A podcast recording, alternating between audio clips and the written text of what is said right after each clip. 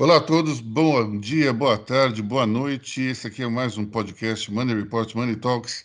Eu, Aloysio Falcão, falando com vocês, juntamente com os nossos queridos jornalistas de Money Report, André Vargas, editor-chefe, Débora Ana Cardoso, editora, e vamos falar sobre a semana, o que aconteceu nessa semana, para variar, mais sete dias de tensão, sete dias de nervosismo, sete dias em que todos ficam nervosos o que vai acontecer com a República.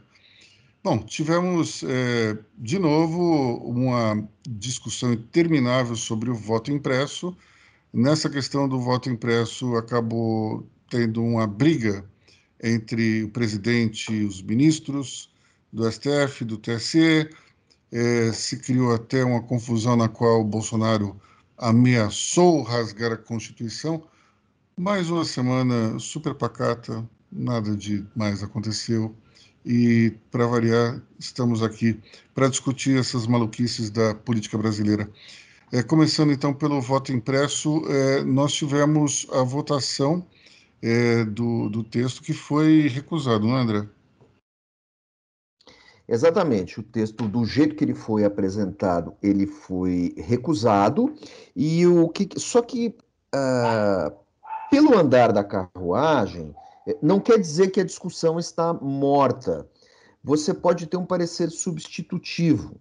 Certo? E aí você entra em todo aquele jogo de negociações e, e, e, e todo aquele pôquer político, porque o Arthur Lira, o presidente da Câmara, diz que a questão não está morta. A questão pode ser discutida ainda. Ou seja, o que, o que, que eu acho que isso significa? Significa que o Lira está cozinhando o galo. Lira, ao mesmo tempo, não se desgasta com o presidente, alimenta esperanças, as esperanças do presidente. Esse, esse nível de tensão que o Bolsonaro criou, é, ela é boa para o Bolsonaro, não é boa para mais ninguém. O Bolsonaro fica alimentando a sua trupe. O Lira não se desgasta com o presidente ao dizer que isso pode ser votado de novo. E o Lira também uh, não coloca a, a, a sua cabeça a prêmio diante do judiciário e nem nada. Então, assim, é uma grande cozinhada e tudo isso quer dizer que, novamente, é, a República perde tempo. A questão principal seria, seriam as reformas, que não estão andando. E essa semana nós tivemos a, a, a informação por parte da, da, divulgação por parte da Câmara que a reforma administrativa vai ocorrer, deve ocorrer antes da reforma tributária. Ou seja, reforma tributária, a parte que interessa vai ficar para o próximo ser humano que ocupar a faixa, que usar a faixa presidencial, porque agora começa a campanha, seja ele Bolsonaro, seja quem for. Então, é, de novo, né, a, República cozinha o galo. Né, a coisa não está andando. Bom, essa questão aí do voto impresso e, e do, do, Arthur Lira querer, digamos, ter um, uma espécie de, de, de salvo-conduto, ficar bem com todo mundo, ele é meio, ele é meio complicado porque a gente já tem é, é, lá atrás uma, uma situação na qual 11 presidentes de partido se uniram contra o voto impresso, incluindo Ciro Nogueira, do PP, que é hoje o, o, o chefe da Casa Civil. Ou seja, imagina como é que fica a situação do, do Ciro Nogueira, que em junho disse que era contra o voto, o, a volta do voto impresso, e agora ele é, digamos, o arregimentador, o coordenador político para catituar votos no Congresso que corroborem o voto impresso, a volta do voto impresso. Interessante, né? Eu acho que todo mundo está numa vibe meio de Marcelo Queiroga, o nosso ministro da Saúde, que é aquele cara que é um ministro da saúde que ele é, ele é a favor da cloroquina, mas ele quer a vacinação. Tá todo mundo, tá tudo assim, para lidar com o Bolsonaro, para lidar com o núcleo duro do governo Bolsonaro, todo mundo que está no governo tem que ser meio Marcelo Queiroga. Quando o Queiroga assumiu, todo mundo sentou o malho no Queiroga. Eu sempre olhei para Queiroga meio assim, sabe? Será que ele não vai fazer um jogo duplo? Um jogo duplo necessário para a vacinação andar? Queiroga, de fato, fez isso. E eu acho que essa turma toda que está no governo também está nessa. Você faz esse. Né? Você tem um negativo. Que o próprio Bolsonaro também não se interessa muito nisso. Ele só quer manter a temperatura alta. Bom, temos aquela velha, aquela velha brincadeira que diz que o médico mandou não contrariar, né? Então, a impressão que eu tenho é que os ministros podem estar nessa vibe, mas eh, o voto impresso, ele meio que criou uma espécie de, de frisson nos debates eh, que existem hoje. É, é a mesma, é, é, se repete a mesma, o mesmo fenômeno da vacinação. Até recentemente, ninguém discutia os efeitos da vacina, ninguém ficava perguntando quem era o fabricante, ninguém queria saber quais eram os índices de eficácia. Aliás, ninguém sabia que existia índices de, de esse negócio chamado índice de eficácia. Aí, de uma hora para outra, todo mundo começou a ser expert em vacina de uma forma absurda. Agora é igual. Todas as pessoas começaram a, a ter um índice altíssimo de especialização no tema é, hackeamento das urnas eletrônicas, hackeamento do sistema, como funciona o sistema de consolidação de votos. É impressionante é, como, de uma hora para outra, nós temos pessoas que falam com a grande, é, com, com a grande naturalidade sobre questões que elas não entendem absolutamente nada. Eu, por exemplo, eu me considero uma pessoa razoavelmente bem informada. Eu não sei como funciona direito esse sistema. O que eu posso dizer, com certeza, é, falando com, com alguns especialistas em informática, é um: a urna ela pode ser hackeada, sim mas ela tem que ser hackeada uma a uma. Você imagina isso? Como é que funciona? Se não me engano, são 400 mil urnas espalhadas pelo Brasil. Imagina só a quantidade de hackers que você tem que juntar para dar um jeito. Ah, mas o problema não é esse. O problema é que vai entrar um cara lá e vai entrar no sistema e vai mexer. Bom, vamos, é, vamos admitir que isso seja possível. Vocês conhecem algum sistema que foi hackeado em segredo? Em algum momento da história da informática mundial e galáctica, houve algum sistema que foi silenciosamente invadido e ninguém ficou sabendo? É a primeira coisa que você percebe quando alguém entra no sistema. Então, nós tivemos aquela história toda tal, é, e outros vídeos é, antigos começaram a circular, um até da deputada Joyce Hasselman, no qual ela, quando ainda era radialista, ela fez uma entrevista com um suposto hacker que contava que ele é, havia ele havia invadido e, e fraudado três, as três últimas eleições presidenciais. É interessante porque eh, depois, se não me engano, esse hacker foi preso, ele está preso em, em, Minas Gerais e por outros delitos. Mas o fato é que quando ele foi prestar depoimento, a Polícia Federal falou: bom, como é que você hackeou então? E ele começa a dar um caminho que é absolutamente incompatível com o sistema vigente do, do TSA. Então, é, a gente vive com essa coisa de fake news, teorias da conspiração. Acho muito difícil um voto, um, um voto eletrônico ser fraudado é, numa escala industrial. Todo mundo ia perceber. Agora, se pode ter um, uma urna aqui, outra ali, é possível, claro que é possível. Mas isso não tem exatamente um impacto muito grande, né? André, vamos lá. Para a gente fugir do mansplaining, eu vou convocar a nossa colega editora Débora Rana Cardoso. Diga, Débora. Bom, eu assisti parte da sessão que estava discutindo aí o voto impresso e o argumento aí de quem era contra o voto impresso, seja, os parlamentares que são mais sensatos, eles diziam o seguinte: não é que somos contra a atualização do sistema eleitoral, a gente é contra basicamente voltar às definições de fábrica, né? Porque a ideia, tudo bem, você quer criar mais uma etapa de auditoria? Legal, só que quando você criou a, o voto eletrônico, você evitar a manipulação humana, porque é ela que gera fraude. Essa é a ideia. Então, se você parar para pensar nisso, fazer com que você audite o voto a partir do, da urna que vai imprimir o voto, não sei o quê, é uma grande bobagem. Isso vai criar um, mais insegurança do que segurança, porque você não confiar em mãos humanas para auditar voto é você criar um sistema que você vai falar, tá, mas eu não confio nesse cara que está contando voto. Enfim, é, é, é, uma grande bobagem. E aí você entra, né? E aí, conforme a semana foi passando, eu fui pensando, gente, vamos criar, eu vou criar uma historinha muito rápida, que é o João 06 Maçãzinha. João 06 Maçãzinha não confiava, por exemplo, no sistema bancário. E ele, só que ele tinha uma conta no banco porque ele é obrigado. Eu vou criar essa historinha muito rápida para vocês. E ele tinha 150 mil reais na conta dele, 150 mil eleitores. Vão, vão, vão pegando.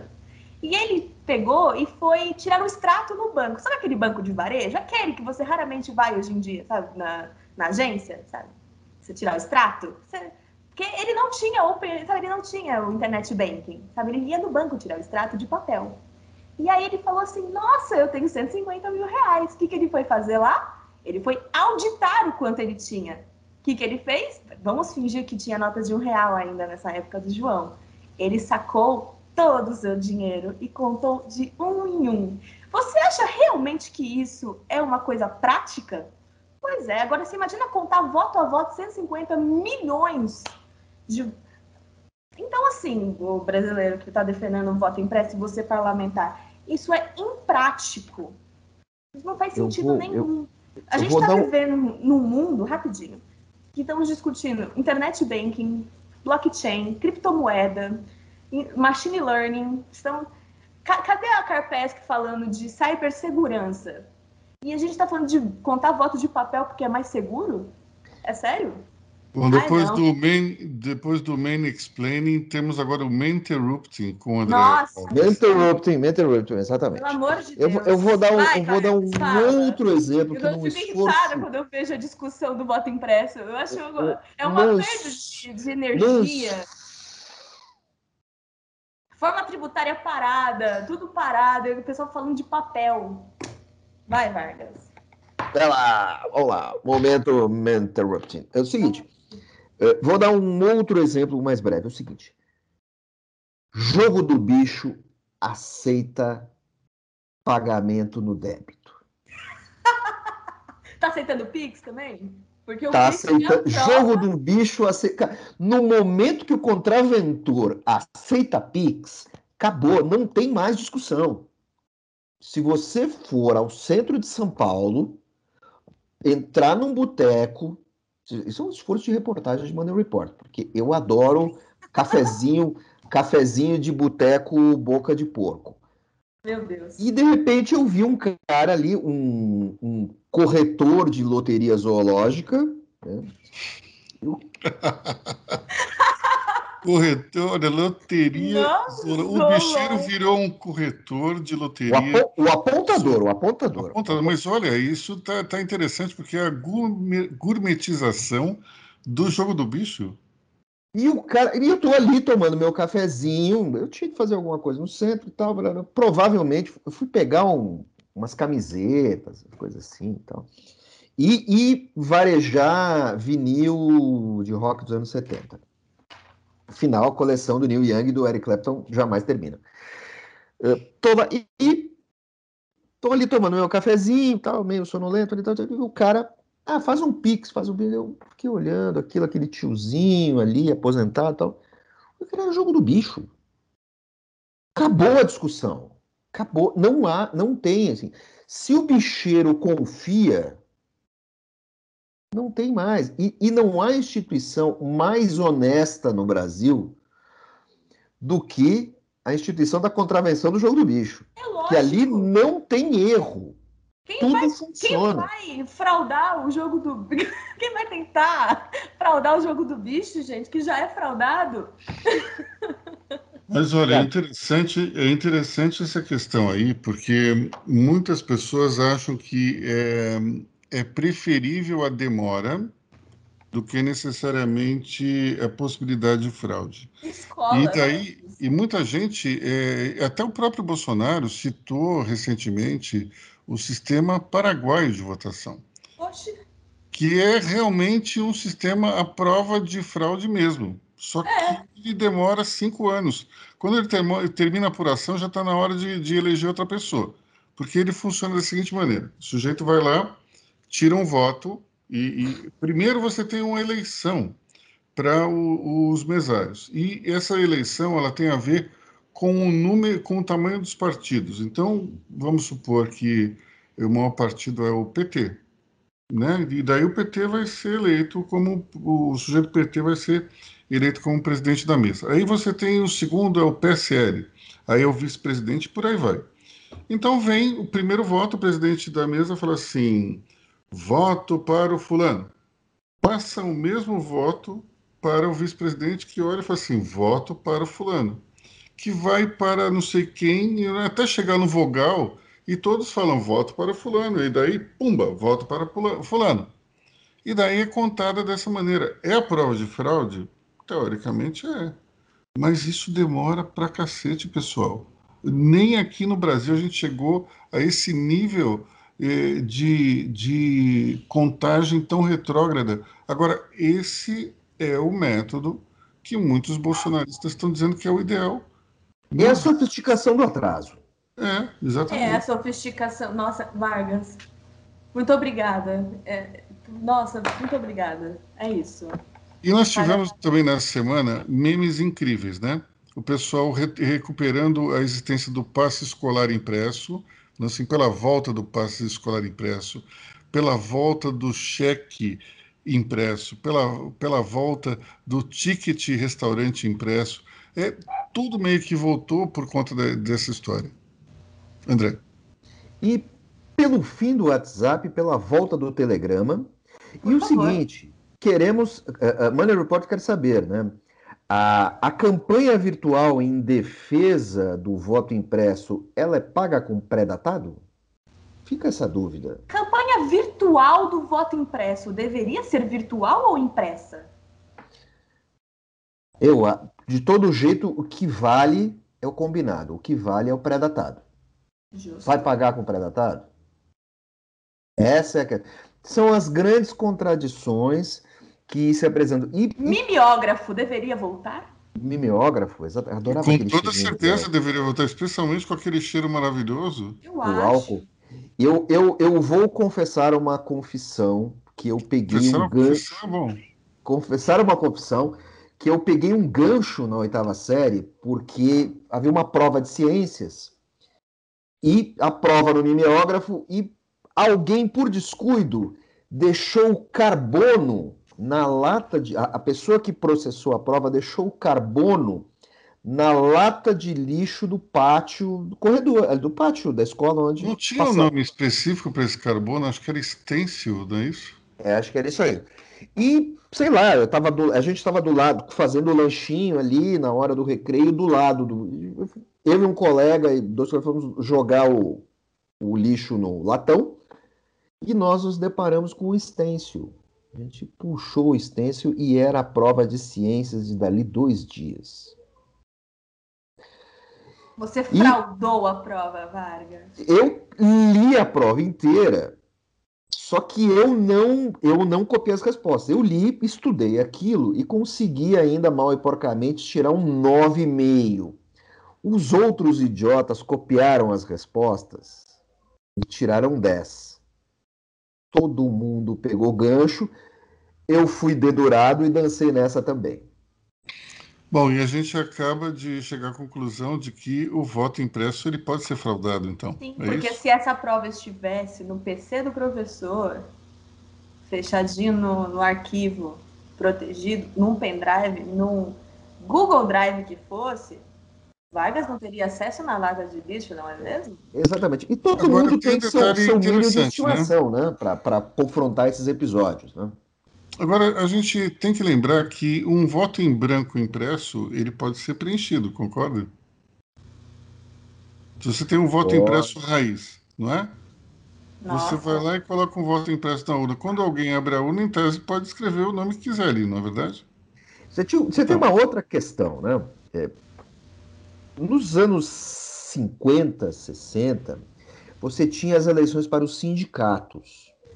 E você tinha o poderoso sindicato dos portuários. E aí, o que, que acontecia? Sempre tinha uma diretoria que ganhava nos sindicatos portuários. E até que esse pessoal se aposentou, ficou muito velho. E um dia foi feita uma reforma no sindicato e tinha uma parede falsa. E foi encontrado nessa parede falsa uh, sacos lacrados com os votos.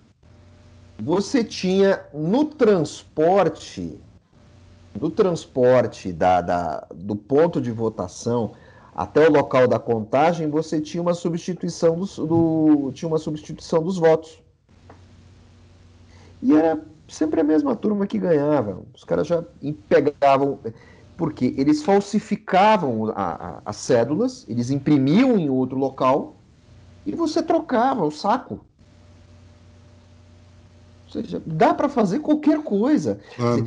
Você cobriu, Aloysio, você cobriu contagem de voto impresso. Eu também cobri como estagiário. Voltando ao jogo do bicho, parece que você está apontando o jogo do bicho, está todo mundo sentado. Zé da Silva, pá, Zé da Silva. Não. É uma grande asneira. De novo, de novo, a República gira em falso. As discussões inúteis da República. Parte 600 milhões 475. Próximo tema. Crise nos poderes. Bom, só para encerrar o voto impresso, a gente tem que lembrar que é, o voto impresso ele é tão frágil, mas tão frágil, que em 1993, um, um deputado, é, falando para o Clube dos Militares lá no Rio de Janeiro, e com a presença inclusive do general Euclides Figueiredo, que era irmão do, do ex-presidente João Figueiredo, ele fez um, um contundente eh, discurso eh, afirmando que se o TRE não informatizasse o seu sistema de contabilidade, nós iríamos ter uma grande fraude nas eleições do, do ano seguinte, porque 30 mil votos de militares iriam se transformar em 3 mil através de uma fraude que estaria sendo orquestrada é, dentro desse sistema de voto impresso. Qual é o nome desse deputado? Jair Messias Bolsonaro. Ou seja, a gente tem uma coisa interessante aí. Bolsonaro, é, 30 anos atrás, era contra o voto impresso. Agora que ele está é, é, às vésperas da, da reeleição, é, cujo mandato, diga-se passagem, foi proporcionado pelo voto eletrônico, ele quer, de alguma maneira, criar algum tipo de confusão. Enfim, é, essa história ela vai ainda render muito pano para a manga, porque, afinal de contas, estamos com com um presidente que ele gosta do, da, do conflito, do debate, da polêmica. E isso ainda vai longe. Vai tão longe que essa semana ele esticou a corda mais uma vez e falou algo meio preocupante. É, numa conversa é, na qual ele dizia, ou melhor, num, numa, numa fala na qual ele dizia que o ministro Alexandre de Moraes estava saindo das quatro linhas da Constituição e ele estava dentro dessas quatro linhas, mas estava chegando a hora que ele não respeitaria mais esse quadrilátero.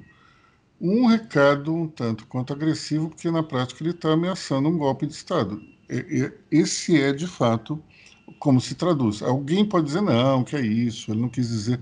Mas quando alguém diz que vai sair da Constituição, a minha interpretação é de que ele ameaçou com um golpe de Estado. Nós estamos ali numa situação cada vez mais complicada, porque é, o presidente ele vai endurecendo o discurso num caminho meio perigoso. O que é que vocês acham?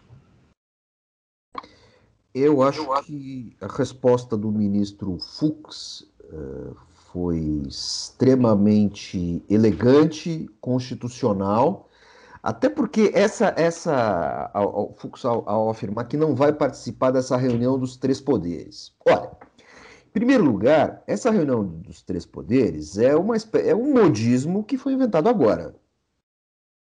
Como assim reunião dos três poderes? Eu não ouvia falar disso desde, os, desde a convocação dos Estados Gerais no governo da França eh, antes da Revolução Francesa. Essa reunião, essa é um, isso é uma jabuticaba.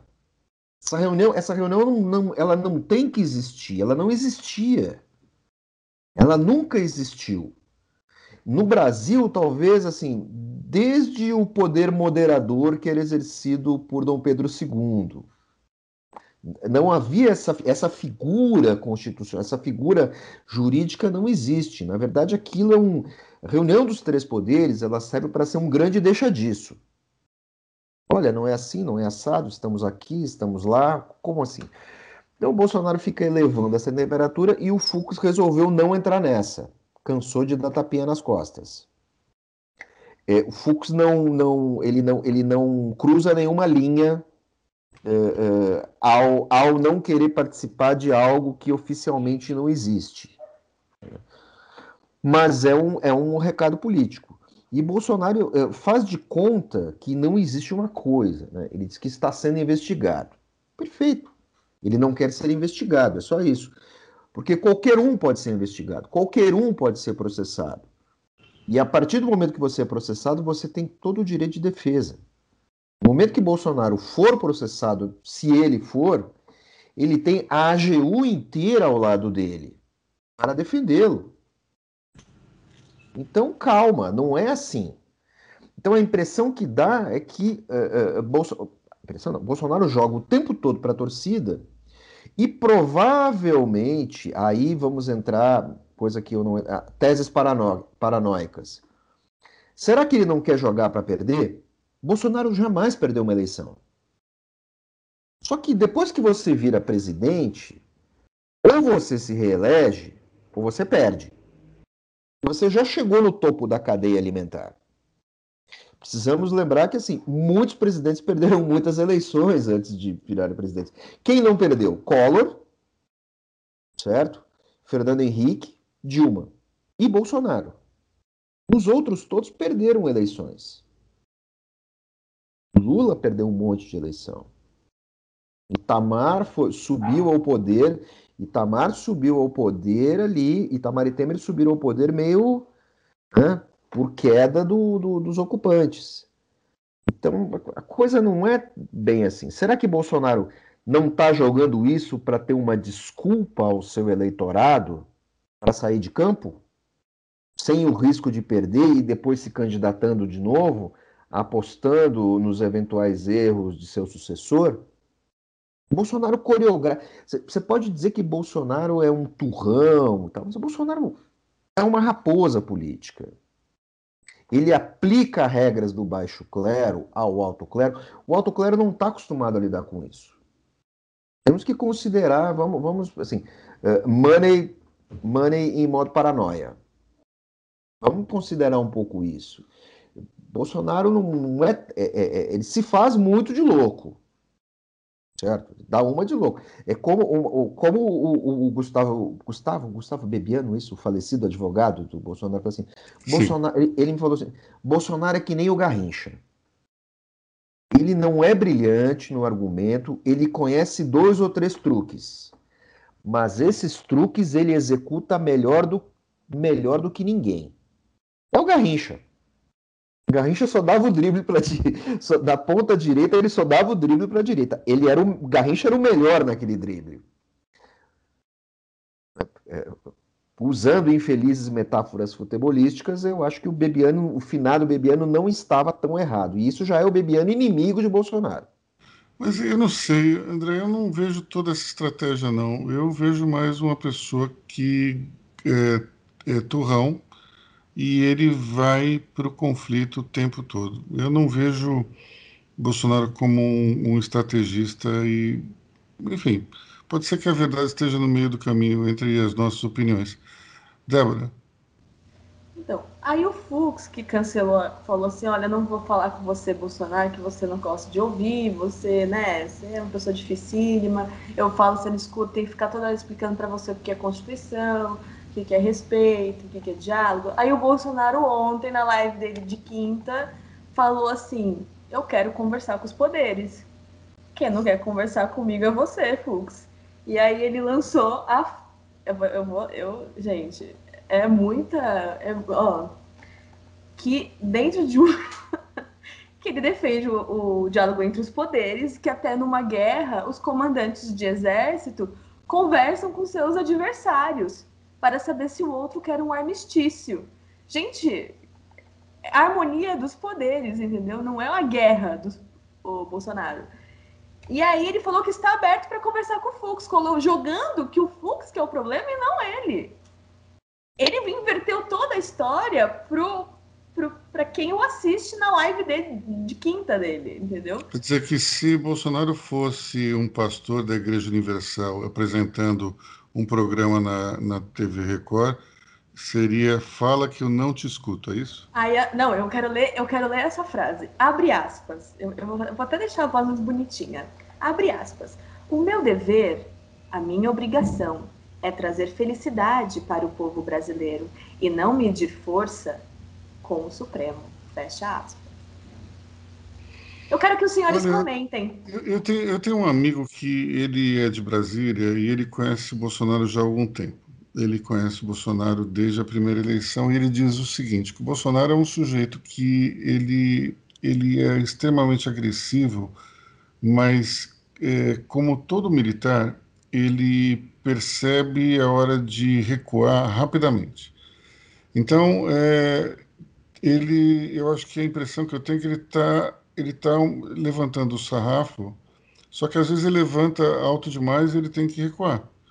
É simples assim. Imagino que nessa situação ele tenha dito, porque ele tem um certo descontrole verbal, tenha dito mais do que, do que deveria, foi alertado e tem que voltar, mas ao mesmo tempo ele volta, mas ele não pode voltar totalmente.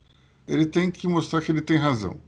É aquela coisa, é o, é o modo, ele está ligando o modo tiozinho do churrasco, é, uh, só que ele não pode ser tão radical. É, é uma coisa meio complicada, porque uma nota na Veja hoje é, que fala que Arthur Lira está absolutamente é, irritado com o presidente porque ele diz que fala, fala, fala, aconselha, o presidente concorda, diz que vai mudar e cinco minutos depois continua tudo igual e vai piorando a situação. Então, nós temos um, um problema aí que é o seguinte: o Centrão é o rei dos panos quentes. Nós temos no Centrão os políticos que não querem fazer marola políticos que querem uma situação estável. Até porque, é, vamos ser bastante sinceros, o sujeito que quer cargos, salários entre os seus é, seguidores e quer distribuição farta de verbas, ele não gosta de crise política, não gosta de confronto, pelo contrário, ele quer um, um cenário bem flat para que haja é, uma certa tranquilidade. Então, a gente começa a ter aí um conflito silencioso, que é o dos, das lideranças do Centrão querendo baixar a bola, e o Bolsonaro não quer. E o Bolsonaro não quer porque é, é, da, é da natureza dele. Ele não é um sujeito quieto. Eu lembro que quando teve a questão do Fabrício Queiroz, ele conseguiu ficar quieto acho que um mês e meio, dois meses. Depois volta ao normal ele não consegue, é mais forte que ele. E esse tipo de situação de confronto, polêmicas, incontinência verbal, tudo isso gerou um manifesto publicado ontem nos jornais, é, no qual vários empresários de peso assinaram. É uma, um manifesto que tem não só empresários, tem também intelectuais, tem também pessoas de projeção na sociedade, mas o fato é que ali havia é, nomes como Roberto Setúbal, Luiz Helena Trajano, você tinha pessoas ali de grande peso no mercado financeiro, na indústria. E aí você começa a perceber que é, quando um sujeito, é, quando um sujeito como Roberto Setúbal, ele dá a cara a tapa e assina um manifesto, isso significa que para cada um Setúbal tem pelo menos uns 100 anônimos que gostariam de assinar e tem algum tipo de receio. É, claramente se enxerga dentro do empresariado um desconforto e um, um descontentamento em relação ao presidente. Por mais que você tenha tido algumas ações é, que são bastante interessantes para o setor empresarial, mas o fato é que ninguém consegue aguentar durante tanto tempo um presidente que briga até com a própria sombra. Isso é complicado demais. Então, é, o Manifesto dos Empresários Intelectuais é algo sintomático. Isso mostra que ele, de uma certa forma, o presidente, o governo perdeu o apoio de um grupo expressivo é, dentro do, do mundo corporativo e isso se reflete também na classe média. Não dá mais para dizer hoje que ah, o, o quem está na Paulista reclamando é tudo do PT, do PSOL. Não é verdade.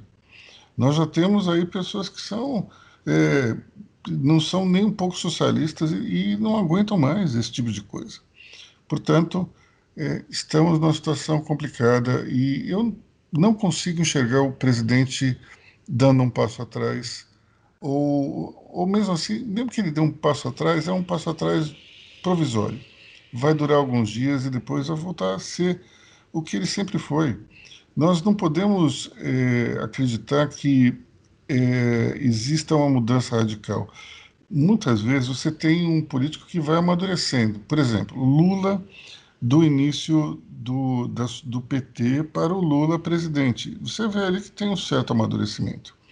Ao mesmo tempo, você percebe claramente que é, aqueles roubos de, de ladrão de galinha que se fazia nos sindicatos evoluíram para verdadeiros assaltos ao, ao cofre público, é, como se viu no Petrolão. Então, uma coisa boa vem acompanhada de uma coisa ruim também. O fato é que é, não dá para a gente é, achar que as pessoas não evoluem. O problema é que, em relação ao presidente Bolsonaro, o comportamento que ele mostra hoje não é muito diferente do que ele demonstrava na época de deputado. Ele continua boquirroto, provocador, polêmico, e, e o que me chama a atenção é que ele tem um certo prazer de, de cutucar os adversários. Não é uma questão somente de ter razão. Ele, ele, ele gosta da terra arrasada. Ele vai lá e começa a provocar todo mundo. Débora. Vou parafrasear o ex-ministro da STF essa semana, o Aires Brito, que assim, foi um dos signatários ali do, da carta do TSE. E, enfim, essa semana foi uma semana em defesa da democracia, no fim das contas. Do empresariado aos intelectuais, aos ministros, ele disse o seguinte: a democracia é um processo e é o único processo e sistema político realmente civilizado. Tudo, tudo mais é a barbárie. Então, se você aí está defendendo qualquer outra coisa que não seja isso, repense seus conceitos. Bom, é sempre bom lembrar que, o, que nós, em Money Report, defendemos três pilares. Um é a agenda liberal, o outro é a democracia e o terceiro é o Estado de Direito. Então, toda vez que nós temos um, algum tipo de atentado ou tentativa de atentado contra um desses três pilares, nós vamos criticar. E aqui, claramente, nós temos um perigo que se avizinha em relação ao Estado de Direito e à democracia. É, se o presidente está colocando o dedo na água para ver se ela tá, a temperatura está boa ou não, se ele está, é, de alguma maneira, testando seus limites, ele tem o direito de fazer isso. Só que, quando ele fala que está tá chegando a hora de sair das quatro linhas, e ele é um sujeito que toda hora fica é, falando no exército, ele mesmo um ex-militar. Quando você pensa nisso e lembra que nós tivemos uma ditadura é, militar aqui no país, o que nós vamos pensar? Qual é o tipo de conclusão que você chega? Que ele está ameaçando um golpe com o apoio do Exército. E nós sabemos que o Exército ele não tem essa vocação golpista, como havia até os anos 80. É, houve dentro do, do Exército uma evolução muito clara no sentido de, de se defender a Constituição. Se o presidente, no fundo, no fundo, ele quer reviver os tempos da ditadura, porque talvez ele, que é admirador de um verme como o brilhante Ustra, um torturador que, que fez mal até a crianças, nós temos que lembrar disso. O presidente admira um torturador, uma pessoa que fez um mal incrível a centenas de brasileiros. E não adianta a gente dizer, ah, mas eles eram comunistas, ah, mas eles queriam a ditadura. Olha, dane-se, é um ser humano, a gente não pode fazer o Estado um instrumento de tortura. E o presidente, ele é admirador desse sujeito. Simples assim. Eu acho que isso revela bastante qual é a índole do sujeito que manda nesse país. Bom, vamos então é, falar sobre outros pontos é, que são. Peraí, André, você quer falar alguma coisa? É, em primeiro lugar, parabéns pela sua brilhante finalização. E falando de infâmia e brilhantismo, é, há uma nova questão no ar. Brilhante Ustra foi um coronel que, depois da democratização, da democratização, ele submergiu até ele ter sido encontrado como adido militar brasileiro eh, no Uruguai, eh, numa reunião de delegação onde estava a atriz Beth Mendes, que era a secretária de Cultura de São Paulo. E Beth Mendes havia sido torturada por Brilhante Ustra. Beth Mendes meteu a boca no trombone e aí Brilhante Ustra logo depois foi para a reserva, não chegou ao generalato. Porém, o presidente e a ala militar está mudando as regras do jogo e está promovendo eh, militares, inclusive ao posto de, aos, aos postos de brigadeiro do ar, almirante de esquadra e marechal. O Brasil passou, está para ter marechais da reserva, coisa que eh, não existia antes. Castelo Branco, enquanto ditador militar, foi o último marechal da ativa do exército. A figura do marechal, ela só existe eh, no Brasil em caso de guerra. O sujeito que chega a general de exército, quando ele aposenta, ele vai para a reserva com a. Ele não sobe uma. Deve ganhar algum penduricalho ali, mas ele não sobe mais uma. Ele vai para a reserva como general de exército mesmo. Como é o caso do Hamilton Mourão. Ele, o Hamilton Mourão já era general de reserva. Ele, ele, o, o, o caso do Santos Cruz era general de divisão. Ele foi para a reserva como general de exército. O Mourão não. Mourão, vice-presidente, ele entrou na reserva, não sobe posto. Bolsonaro entrou na reserva, ele não subiu posto. Ele era capitão, ele não foi a major porque ele problema, tinha um problema legal ali no meio e tal. Ele, né? Foi um arranjo uh, feito pelo Leônidas Pires Gonçalves, que detestava o Bolsonaro, e Leônidas foi um torturador, sabemos disso também, estava envolvido naquela onda toda. Ele não participa da, da história toda.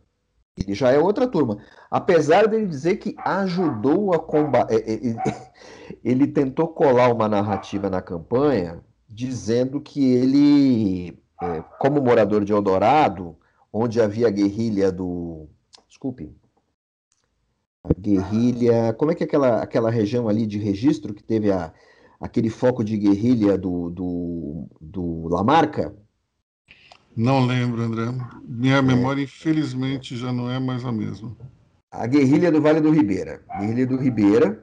E o Bolsonaro diz, não, que ele ajudou, ele deu informações e tal. Eu estive em Ribeira E moradores da cidade falaram: olha, no tempo de Bolsonaro, Bolsonaro tinha 15, 14 anos. Um menino da cidade, eh, no máximo, poderia dizer onde o rio dá passo. Um menino da cidade. Ele era aviãozinho não... de milico e tá achando que ele era. Não, ele não teria era... como saber o que acontecia 10 quilômetros na mata. Eldorado é um dos maiores municípios Ai, de, do estado de São Paulo. Vai. É, delírio dele. Ele tentou colar essa narrativa. Ele era ninguém, ninguém deu bola. Ninguém deu bola. Ele viu que passou vergonha. Bom, pessoal, é, a gente já está passando uma hora de, de podcast. Vamos encerrar falando da pandemia, que é, os números mostram a queda de casos, queda, as UTIs começam a ficar mais vazias. Eu, a pergunta que eu jogo aqui para vocês que entende desse tema muito melhor do que eu, é, nós estamos num arrefecimento que vai para uma diminuição mesmo, ou isso aí é uma barrigada que pode ter uma nova onda mais para frente? Nem uma coisa nem outra.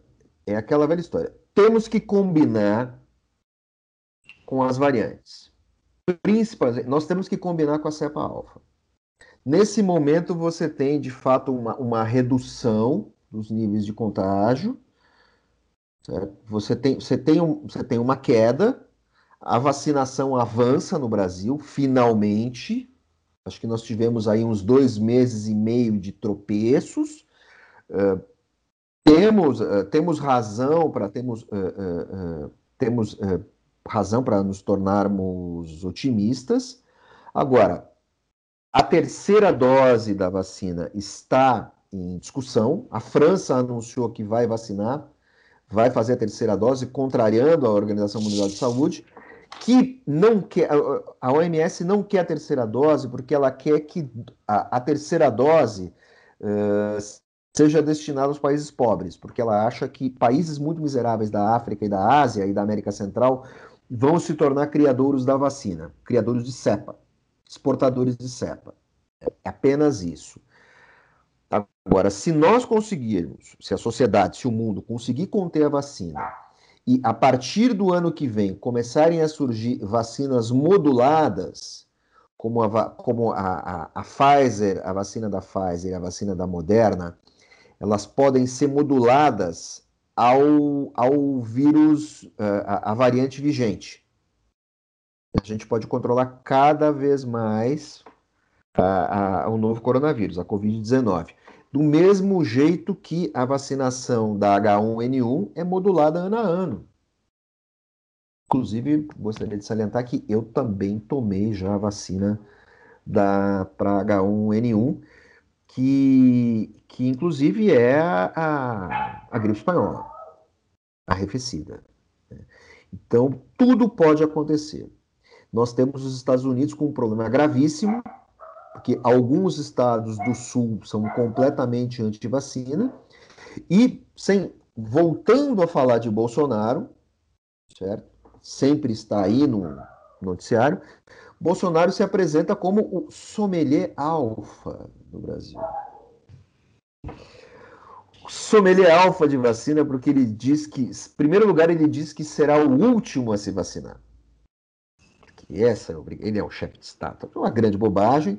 E ele aproveita isso para falar mal da Coronavac, a vacina de João Dória, certo? Porque afinal ele, se ele tomar Coronavac, ele não pode viajar ao exterior, ele não pode ir aos Estados Unidos, ele prefere tomar a Pfizer. Só que se ele for então, o último, ele não vai até agora, né? Ele vai poder ele não vai a lugar. Então, assim, Bolsonaro é o sommelier alfa retrô, né? Ele escolhe ser o último para escolher. É muito, como, como diz a, a, a, nossa comentarista Débora, é muito suco de Brasil. Bom, pessoal, então com esse comentário nós ficamos por aqui. Estamos aqui com quase uma hora e dez minutos já de, de programa. Então eu me despeço, desejando um grande fim de semana para todos. Até semana que vem. Tchau. Até a semana que vem, pessoal. Tchau, tchau, ouvintes. Beijinhos científicos e até semana que vem.